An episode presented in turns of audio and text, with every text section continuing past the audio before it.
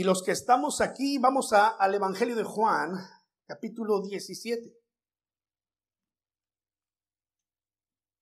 Vamos a estar allí en Juan 17 por, no lo sé, tal vez un par de domingos más, porque hay mucha enseñanza aquí.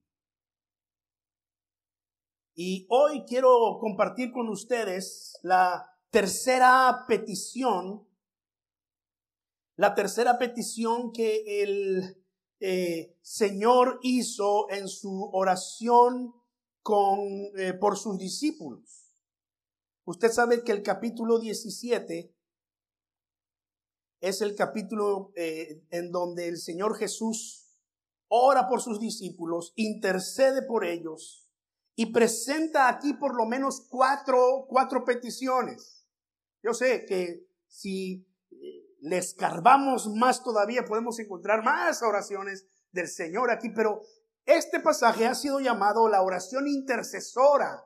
Jesús está a minutos de ser arrestado por los eh, soldados del Sanedrín, así se llamaba el grupo de religiosos en el tiempo de Jesús. Está a punto de ser apresado, de ser juzgado y de ir a la cruz. Y, Jesús ha tomado la cena con sus discípulos, ha lavado los pies de sus discípulos, les ha enseñado sobre el Espíritu Santo, les ha hablado de lo que el Espíritu Santo sería en la vida de ellos. Y ahora este capítulo 17, que es, es un momento de oración que Jesús eh, tuvo en ese tiempo que se alejó junto con otros tres discípulos, ¿se acuerdan? Para orar al Padre diciendo, Señor, si es posible, que pase de mí esta copa sin que la beba. Lo que Jesús estaba diciendo era, ¿será posible que haya otra manera de salvar a la humanidad? ¿Habrá otra manera de perdonar los pecados de los hombres? Y Jesús terminaba diciendo, pero no sea mi voluntad, sino tu voluntad. Dice la escritura que tres veces estuvo orando. Yo creo que esos fueron horas de dos a tres horas de oración en donde entre este, esta petición al Señor sobre pase de mí esta copa sin que la beba, pero sea tu voluntad, tuvo el tiempo de orar por sus discípulos. Ruego por ellos, dice el versículo 9. ¿Quieres ir allí? Ruego por ellos. Ya hemos visto que el Señor pidió, guárdalos, ¿verdad?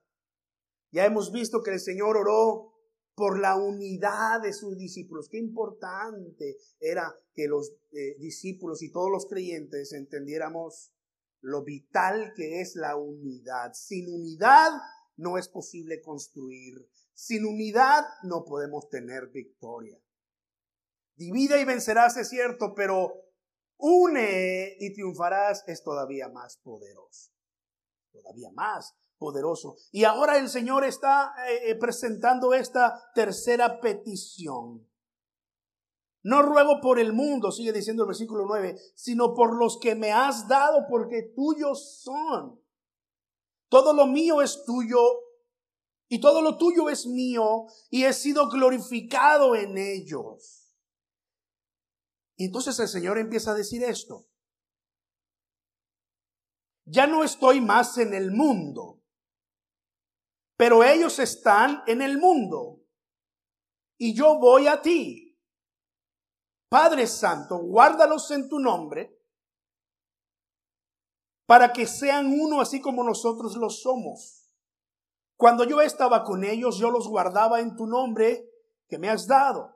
Los cuidé y ninguno de ellos se perdió, excepto el hijo de perdición, para que se cumpliese la escritura. Pero ahora voy a ti y hablo esto en el mundo para que tengan mi gozo completo en sí mismos. Yo les he dado tu palabra y el mundo los aborreció. ¿Por qué? Porque no son del mundo, como tampoco yo soy del mundo. No ruego que los quites del mundo, sino que los guardes del maligno. No son del mundo, como tampoco yo soy del mundo. Y aquí está la tercera oración, la tercera petición del Señor. Santifícalos en la verdad, en tu verdad. Tu palabra es verdad. Así como tú me enviaste al mundo, también yo los he enviado al mundo. Y por ellos yo me santifico a mí mismo para que también ellos sean santificados en la verdad.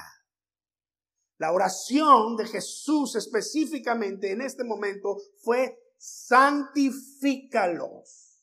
Ahora, es una palabra que quizás hemos oído varias veces, es una palabra que en ocasiones la malentendemos.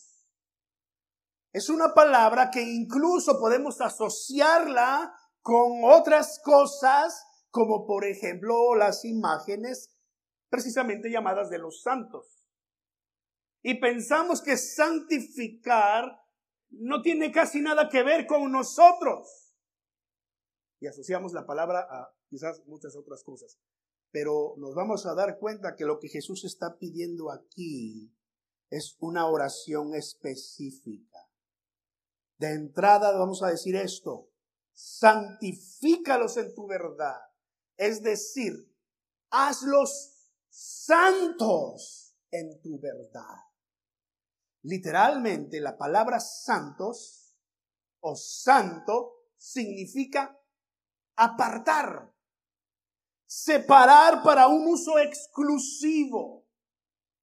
Y la oración de Jesús tiene que ver con el hecho de que usted y yo seamos apartados para Él y no para nadie más. Es decir, que vivamos nuestra vida santificada. ¿Cómo santificada? Pues en el sentido de vivir completamente consagrados a Él, para Él, para Dios no para el mundo. No fuimos creados para ser para el mundo. ¿Se dan cuenta que Jesús utilizó aquí la palabra mundo varias veces? Y yo ya no estoy en el mundo, pero eh, ahora ellos están en el mundo, pero no son del mundo. Entonces, una serie de, de, de palabras que tienen varios significados que vamos a ver dentro de un momento con toda calma y nos vamos a dar cuenta que el llamado de Dios para nosotros es que seamos santificados, es decir, apartados para uso exclusivo de Él. Ahora, ¿no es cierto que usted y yo tenemos eh, ropa exclusiva para fiestas, por ejemplo? Vamos a suponer que su hijo se va a graduar de la escuela y todo mundo va allí bien entacuchado, decimos en México, ¿no? Es decir, se pone su, su saquito, su corbata, sus zapatitos. Usted sabe, ¿no? Eh, una ropa especial. Pero esa ropa que usted tiene allí para ese tipo de eventos es una ropa especial, apartada. Usted no utiliza esa ropa, por ejemplo, para ir a trabajar. ¿No? Si trabaja en el campo, si trabaja pintando, no creo que se ponga esa eh, no sé, si usted tiene una guayabera, sí, bonita, elegante. ¿Conoce las guayaberas cubanas? Eh, en, mi tierra, Veracruz, también tenemos unas muy bonitas, eh, en México, ¿verdad? Elegantes, blancas normalmente, preciosas, con un bonito pantalón y unos zapatos así que terminan en punta. Y usted sale muy catrín porque va a una fiesta. Usted no se va a pintar con esa ropa. Yo cuando voy a hacer talacha en el carro, o sea, casi nunca, no me pongo ese tipo de ropa, me pongo la ropa más vieja que tengo porque sé que me voy a tirar al piso, sé que me voy a, llenar las manos de grasa y la ropa sin duda se va a ensuciar, así que utilizamos una ropa específica. ¿Qué estoy diciendo con esto? Usted tiene cosas santificadas en su casa. No, no me refiero a que usted las... No, no, no. Estoy diciendo que usted las tiene apartadas para un uso exclusivo. Ustedes deberían conocer la vajilla que tiene mi esposa de talavera. ¿Cuántos conocen la talavera? Es un, material de, una piedra especial que es labrada a mano, es pintada a mano. Y, esas eh, vasijas de, vasillas de, este, de talavera son caras, son caras. y son a veces difíciles de conseguir. Pues a nosotros llegó una vajilla de esas de Talavera muy bonita, de Puebla, por cierto, Puebla, México. Entonces, desde que mi esposa las recibió, dijo, mm, no vamos a comer en ellas. Estas van a la vitrina. Entonces usted llega a la casa y, y usted las va a ver por allí en la vitrina y el resto por allá guardados. Porque están consagradas para usos exclusivos.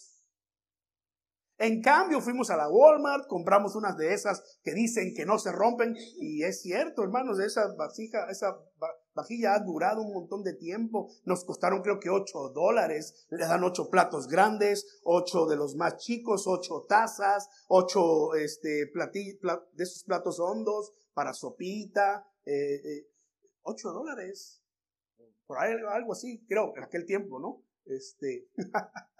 Y mi esposa dice, esto es lo que vamos a usar para comer del diario. Y efectivamente, allí comemos. Seguramente a usted si ha llegado a comer a casa con nosotros. Si no, por favor, dígame para invitarlos. Dígame. Este, eh, quizá le ha tocado disfrutar de la talavera para usos especiales. La tenemos reservada para VIP. Very important. Para personas especiales, ¿no? En momento de fiesta, saca la talavera mi esposa para presumirla. Ella no es presumida, pero eh, es para que, para que la disfruten también. Pero mientras nosotros ahí en casa, que no somos muy cuidadosos, la vajilla irrompible de la Walmart es de 8 dólares. Es más, tenemos un platito de plástico que es de los que ha sobrevivido, no sé, más de quién sabe cuántos años ya, eh, tiene la, imagen de Hulk, ese monstruo verde. Allí, es, ese plato lo usamos para calentar comida. Si no tengo una tablita para partir la cebolla, en ese plato parto la cebolla y está todo. Ustedes lo ven, está todo rayado, ya el Hulk está todo. Este, y es un plato que si un día se va a la basura, no me importa. No lo hemos tirado porque mi hijo, que creo que es el que tiene cierto apego con ese plato. creo que él llegó la primera vez. Este, pero es un plato que no lo cuidamos, no nos importa, no, no lo necesitamos. Ah, pero la talavera, ese es una vajilla, esa es una vajilla consagrada, santificada. La palabra lo dice. Es una vajilla especial para un uso exclusivo.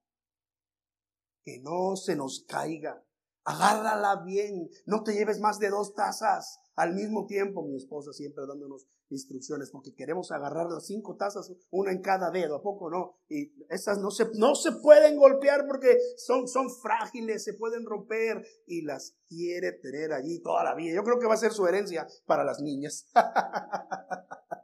Pero recuerdo lo que dice segunda Timoteo capítulo 2 versículo 20 respecto a, los utensilios y dice ahí la escritura que en una casa ah, no solamente hay vasos de oro y plata, sino también de madera y de barro.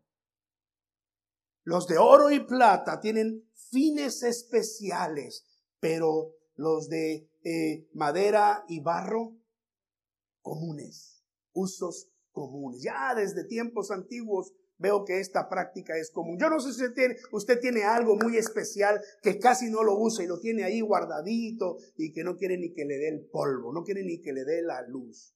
Pues de eso es que estamos hablando. Esa es la oración del Señor por nosotros. Señor, santifícalos en tu verdad. Wow. La santificación es una obra de Dios que purifica el ser del hombre, que produce el estilo de vida que a Dios le agrada. ¿Cómo es posible que usted y yo podamos vivir la vida que a Dios le agrada si en este mundo tenemos adversidades, si este mundo está contra nosotros, si tenemos un enemigo, el enemigo de nuestras almas, que, que la misma Biblia dice que anda alrededor buscando a quién devorar, ¿cómo es posible que vivamos la vida que a Dios le agrada? Solamente a través del poder del Espíritu Santo. la presencia del Espíritu de Dios en el corazón del creyente es la obra de santificación. Es lo que Dios hace en el corazón del creyente para darle el poder que necesita para vivir la vida que Dios quiere. No es posible que nosotros podamos vivir en la voluntad de Dios, en los propósitos de Dios, en nuestras propias fuerzas. Vamos a fracasar. No somos lo suficientemente poderosos o buenos como para lograrlo. Requerimos la intervención de Dios. Y es a través de su Espíritu. Y la oración de Jesús, otra vez, es santifícalos, Señor santifícalos. Ahora, ¿por qué ora Jesús que seamos santificados? ¿No era suficiente con orar, Señor, guárdalos del maligno? No, no, vamos más allá. Recuerde, el Señor oró, guárdalos. Y es algo que Dios hace. El Señor oró, que sean uno. Y es algo que usted y yo procuramos en el poder del Señor. Pero cuando el Señor dice, santifícalos en tu verdad, tu palabra es verdad, es algo que depende totalmente del poder de Dios. Es algo que usted y yo no vamos a lograr de otra forma. Solamente por la obra de Dios. Y la primera razón por la cual el Señor ora que seamos santificados es esta, porque usted y yo estamos todavía en este mundo. Jesús dijo, ellos no son del mundo, pero están en el mundo. Ahora, mundo, en el Evangelio de Juan específicamente, pero podemos encontrar este mismo, estos mismos conceptos en otros libros del Nuevo Testamento.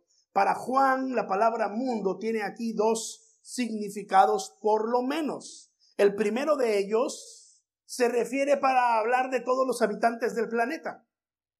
Él se refiere al mundo en el sentido de hablar de todos los habitantes del planeta. Usted se sabe Juan 3:16 posiblemente de memoria, porque de tal manera amó Dios al mundo. Cuando Juan 3:16 habla del mundo, que Dios amó al mundo, significa a todos los habitantes del planeta. Pero hay una segunda definición de mundo aquí en el Evangelio de Juan. También se refiere al sistema de valores y estilo de vida influenciado por el diablo y que predomina en la humanidad sin Dios. Es así como Primera de Juan 5:19 dice que este mundo está bajo el maligno. Ahora, no solamente está hablando de toda la humanidad en el sentido de, este mundo, pero ahora está diciendo que específicamente este mundo está bajo los valores y bajo la influencia del maligno. Juan 14:30 dice que el diablo es el príncipe de este mundo. Por eso es el que está detrás de todo. El príncipe de este mundo. Santiago 4:4 nos va a exhortar diciéndonos que la amistad con el mundo es enemistad contra Dios. Es decir, no podemos amar al mundo y querer amar a Dios al mismo tiempo. Y cuando se refiere al mundo aquí, entonces está hablando de todo ese sistema de valores, de creencias, de, de, todas aquellas personas que son ajenas a Dios. Primera de Juan 2.15. Si tiene tiempo, vaya conmigo hasta allá. Primera de Juan 2.15. Dice allí, no amen al mundo ni las cosas que están en el mundo. Si alguno ama al mundo, el amor del Padre no está en él. Recuerde, mundo, sistema de valores y creencias contrarias a Dios. Porque todo lo que hay en el mundo, los deseos de la carne, los deseos de los ojos, la soberbia de la vida, no provienen del Padre, sino del mundo. Primera de Juan 2, 15 al 17. Los deseos de la carne, los deseos de los ojos y la soberbia de la vida no provienen del Padre, sino del mundo. Mire, todo lo que vamos a ver, o casi todo lo que vamos a ver en la televisión, eh, tiene que ver con esto, con los valores del mundo. 99.9% de lo que quizás podemos ver en las películas va a tener que ver con los valores del mundo. Y por eso la palabra del Señor nos advierte y por eso Jesús oró, santifícalos, porque están en el mundo. Es más, Jesús dice, no solamente que estamos en el mundo, pero dice, los he enviado al mundo. Así como tú me enviaste al mundo, yo los he enviado a ellos ahora al mundo, porque usted y yo somos luz y el mundo está en oscuridad. Y el mundo en oscuridad necesita luz. ¿Qué chiste tendría que nosotros, siendo luz, tratemos de iluminar en donde ya hay suficiente luz, ¿no es cierto? Como si yo viniera y prendiera mi, mi lámpara y quiero leer, no sirve de nada, porque hay suficiente luz.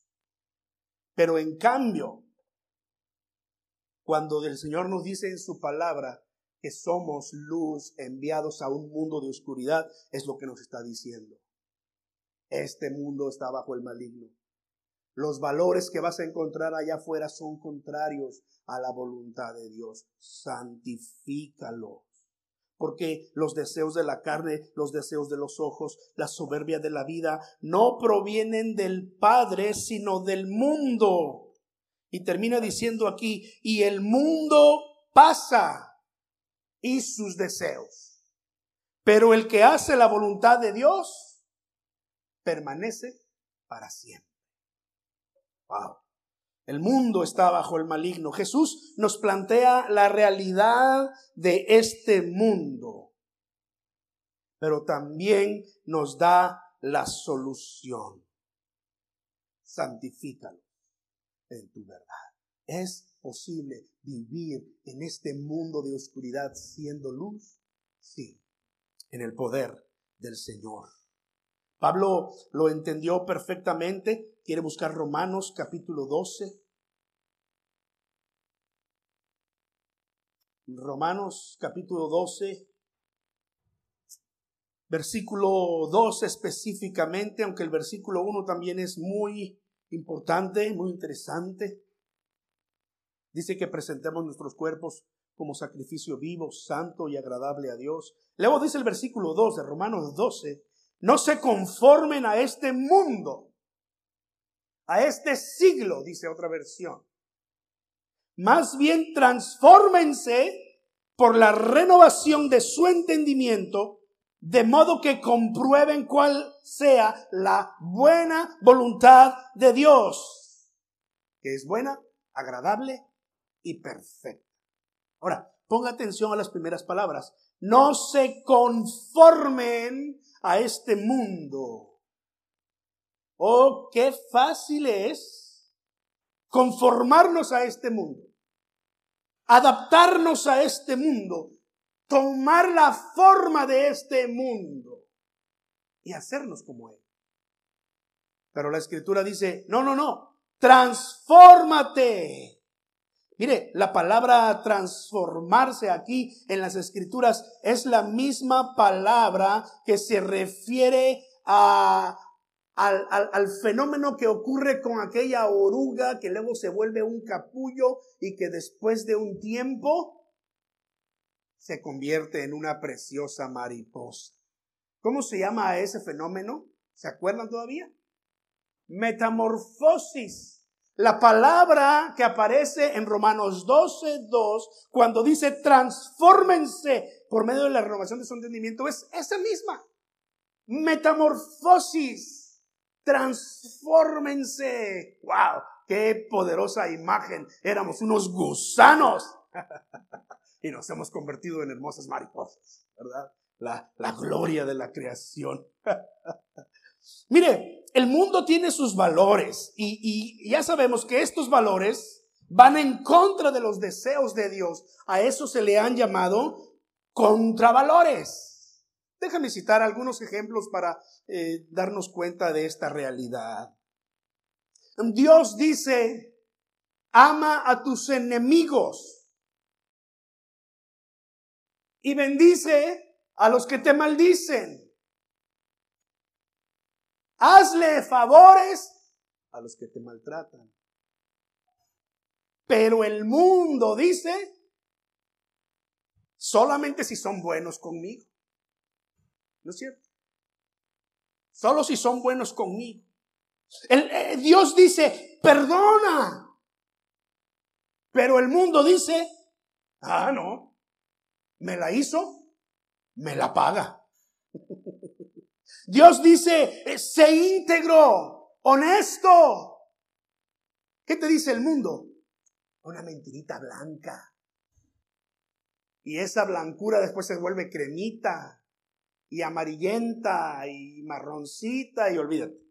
Porque eso dice la escritura misma que es como aventarse en una resbaladilla. Una vez que te avientas, ya no hay cómo parar, ¿verdad? Porque el que viene detrás de ti te lleva de corbata. Dios dice, sé el último y sé servidor. El mundo dice, yo primero. Dios dice, la esposa debe estar sujeta al esposo. ¿Se dan cuenta cómo tengo este tema últimamente? No sé, eh, eh, cuando yo estoy estudiando y preparando el mensaje, vienen estos pensamientos. Digo, bueno, tal vez Dios quiere decirnos algo, ¿no? Todos aquí. Entonces Dios dice, la esposa debe estar sujeta al esposo. El mundo dice, nah, la liberación femenina es lo de hoy. Dios dice, ama a tu esposa como Cristo ama a la iglesia. Y el mundo dice, yo soy macho. Y hasta se... Por eso yo me afeito, hermano. no, tiene nada que ver. Pero ¿a, poco no es cierto? No es cierto esto que estoy diciendo. Estoy simplemente citando algunos ejemplos de, de cómo piensa el mundo, cómo es el mundo. Y podría seguir aquí todo el día. Sería un buen ejercicio que usted llegase hoy a su casa después de comer, después de tomar esa siesta que tanto nos gusta, ¿verdad? Y empiece a escribir cómo piensa el mundo y qué dice la Biblia, qué dice Dios sobre esto y empezar a, conocer un poco más cómo es el teje y maneje de este mundo. Dice el Señor que somos el templo del Espíritu Santo y debemos ser puros. El mundo dice, una no es ninguna. ¿Y luego qué dice? Ah, sí se la saben, nada más que no quieren decirlo, ¿verdad? Dos, la mitad de una. Tres, apenas si empieza a hacer una. Y como una no es ninguna, ay, ay, ay, mi hijo de pronto me pregunta, oye papá, ¿y tú tomaste licor, cerveza, cuando eras joven? Yo no sé si por la curiosidad o por que quiere encontrar un pretexto para hacer cosas, ¿verdad? Y le dije, mira hijo, sí, sí, cuando yo eh, tendría unos 16 años, 17 años, estaba en, la, lo que aquí llaman high school, allá es eh, bachillerato, prepa, ¿verdad?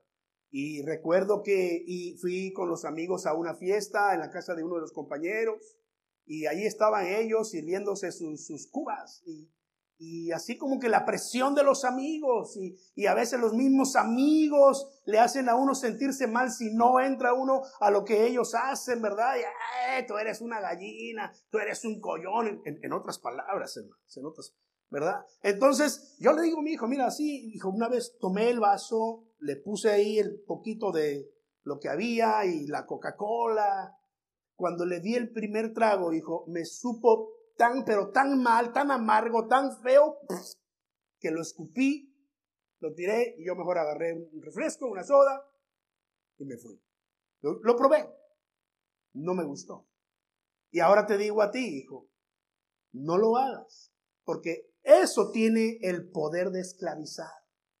Es lo que todo mundo quizás no te va a decir al principio, pero los que han caído bajo te van a decir, ojalá pudiera regresar el tiempo y no haber probado esa primera porque tiene el poder de esclavizar y destruir. ¿A poco no?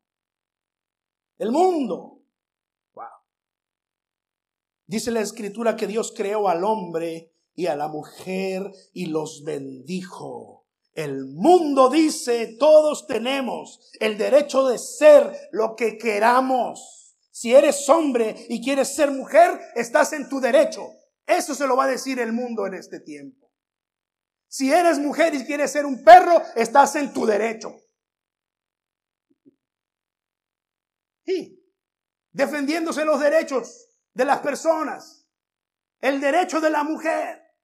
Ahora tema que ha estado eh, de boga últimamente porque la Suprema Corte de Justicia eh, tumbó una ley antigua respecto al derecho de la mujer de practicarse aborto en todo el país. Se tumbó esa ley, ahora solamente la mantienen ciertos estados en el país y este país que está tan dividido pues no deja de ser noticia y tema, pero el punto es ese, el hombre tiene derechos, la mujer tiene derechos, puedes ser lo que tú quieras. Y entonces, hermanos, se han creado todas estas aberraciones. Puedo seguir, pero la Biblia dice, transfórmense, transfórmense por la renovación de su entendimiento, de modo que comprueben cuál sea la voluntad de Dios, que es buena, agradable y perfecta. Por esta razón, el Señor Jesús ora por sus discípulos diciéndonos, santifican. Sean santificados en tu verdad. Cerremos allí. En tu verdad. La palabra de Dios es la verdad. Aquí está la verdad. Jesús dijo, conocerás la verdad y la verdad te hará libre. Sí, si queremos proclamar verdadera libertad en este mundo, vamos a decirles a ellos, Jesucristo dijo, conocerás la verdad y la verdad te hará libre. Es más, Jesucristo dijo, yo soy el camino, la verdad y la vida. Nadie viene al Padre si no es por mí. Pero déjame citarte estos salmos. Eh, de hecho es un solo salmo, son dos versículos. No tienes que ir conmigo si no deseas. Salmos 119. Tú sabes que el Salmo 119 es el libro de la Biblia más largo, ¿verdad? Salmo 119, 119. Todo ese salmo está dedicado a la bendición de la palabra de Dios. Y el versículo 9 dice, Salmo 119, 9, ¿con qué limpiará el joven su camino? Con guardar tu palabra. ¿Por qué creen que insistimos en, en ministrar a los niños y a los jóvenes con la palabra de Dios? Porque aquí ellos van a encontrar las herramientas, el poder que necesitan para transformar su vida, para que su vida sea una vida limpia delante de Dios, para que ellos tengan el poder de escoger por Dios en contra de el mundo. Porque ciertamente este mundo los está persiguiendo. Muchas de las cosas que están en el mundo de hoy están dirigidas a conquistar a los jóvenes. Y nosotros como iglesia tenemos que hacer algo para ayudar a nuestros jóvenes. ¿Con qué limpiará el joven su camino? Con guardar tu palabra. Mire el versículo 11. En mi corazón he guardado tus dichos. ¿Para qué? Para no pecar contra ti. La palabra de Dios es transformadora, es santificadora. Tiene pues el poder de cambiar vidas. Y el Señor Jesucristo sabía esto y por eso oró diciendo, Padre, guárdalos del mal, que sean uno, santifícalos en tu verdad. Tu palabra es verdad. Es lo que dice la escritura en, en, en, varias partes. La palabra de Dios transforma. Es como el agua pura que lava nuestras vidas internamente y luego se manifiesta en lo externo. Yo he comprobado, hermanos, cuando este mundo nos ha bombardeado suficiente con esos dardos de fuego del maligno, pensamientos, ideologías, cosas que este mundo quiere que, que seamos conforme a ellos. Cuando yo vengo a la palabra de Dios y empiezo a, a poner mi pensamiento en la palabra de Dios, mi vida empieza a ser transformada. Mi pensamiento empieza a ser transformado y por lo tanto empiezo a enfocarme en cosas buenas, en cosas que Dios, de las que Dios se agrada. Y me doy cuenta cómo el pensamiento del mundo empieza a desaparecer. Gracias. Cuando vengan esos pensamientos mundanos, ven a la palabra de Dios. Ven a la palabra de Dios. Esto no está en mis notas, pero me estoy recordando ahora de Filipenses. Ahora sí, ahora sí termino con eso. Dicen que los predicadores así somos, ¿verdad? Decimos, ya vamos a terminar y, no es cierto. pero ah, son las 10.33, así que regálame dos minutos. Dos minutos nada más. Porque mira, este texto es poderoso. Filipenses 4. El versículo 6 habla acerca de estar afanados o preocupados.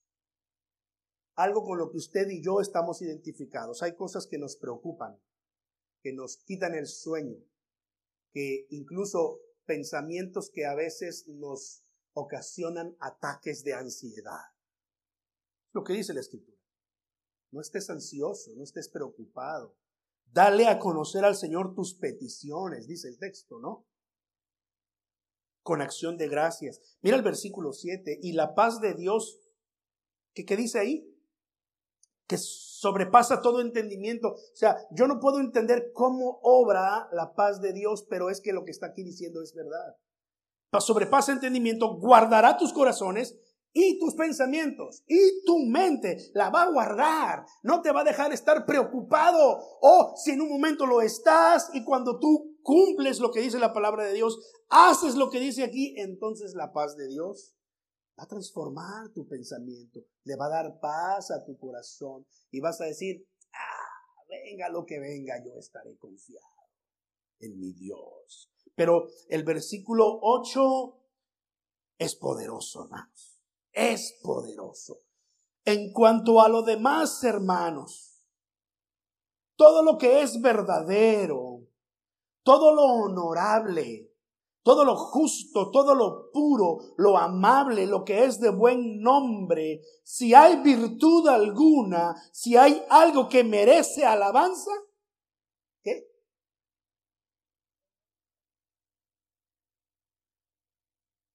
En esto piense. Eso hagan. En eso enfóquense.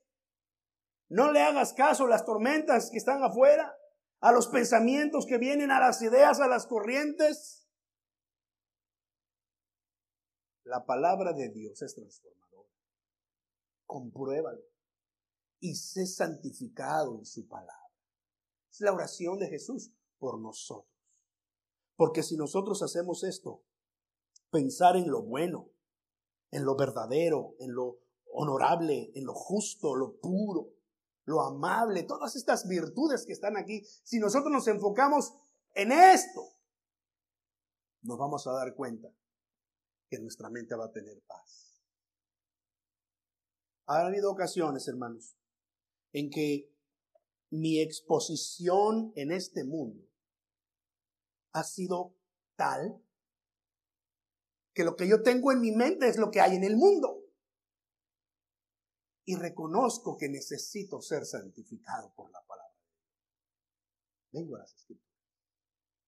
Y es la forma como esos dardos se desvanecen en la mente, que es donde el enemigo trabaja principalmente. Porque si el enemigo logra poner una fortaleza aquí en la mente, tiene entonces eh, eso, el, potencial de crear un pensamiento mayor y un hábito en tu vida y algo que se puede arraigar por mucho tiempo. Pero el Señor dice, santifícalos en tu verdad. Tu palabra es verdad. Ora conmigo. Bendito Dios. En esta tarde, en esta mañana todavía, Señor, en este momento, mi oración, Señor, es que tú, mi Dios, nos bendigas con tu palabra, Padre. Es que tú, mi Dios, nos santifiques con tu palabra. Me uno a la oración de mi Señor Jesucristo por nosotros. Y te pido, Señor, por los que estamos aquí, por los que, los que nos escuchan a través de la señal, Señor, que seamos santificados en tu verdad. Tu palabra es verdad.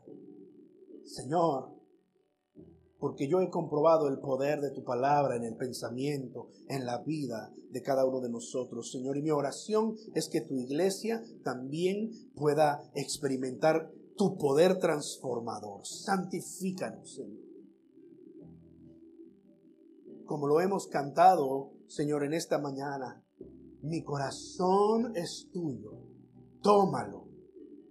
Todo a Cristo yo me rindo para siempre quiero amar. Señor, bendice a tu iglesia. Padre Celestial, que cuando enfrentemos la realidad de este mundo, recordemos que tu poder es mayor, mi Dios. Cuando tú nos has dicho, son más los que están contigo que los que están en el mundo. Oh Señor, y que eso transforme nuestras vidas y nos dé paz y confianza en ti, Señor. Bendice pues a tu iglesia. Y gracias por la oportunidad que nos das hoy, Señor, de escuchar tu palabra, de adorarte. Te bendecimos en el nombre de nuestro Señor Jesucristo. Amén. Amén.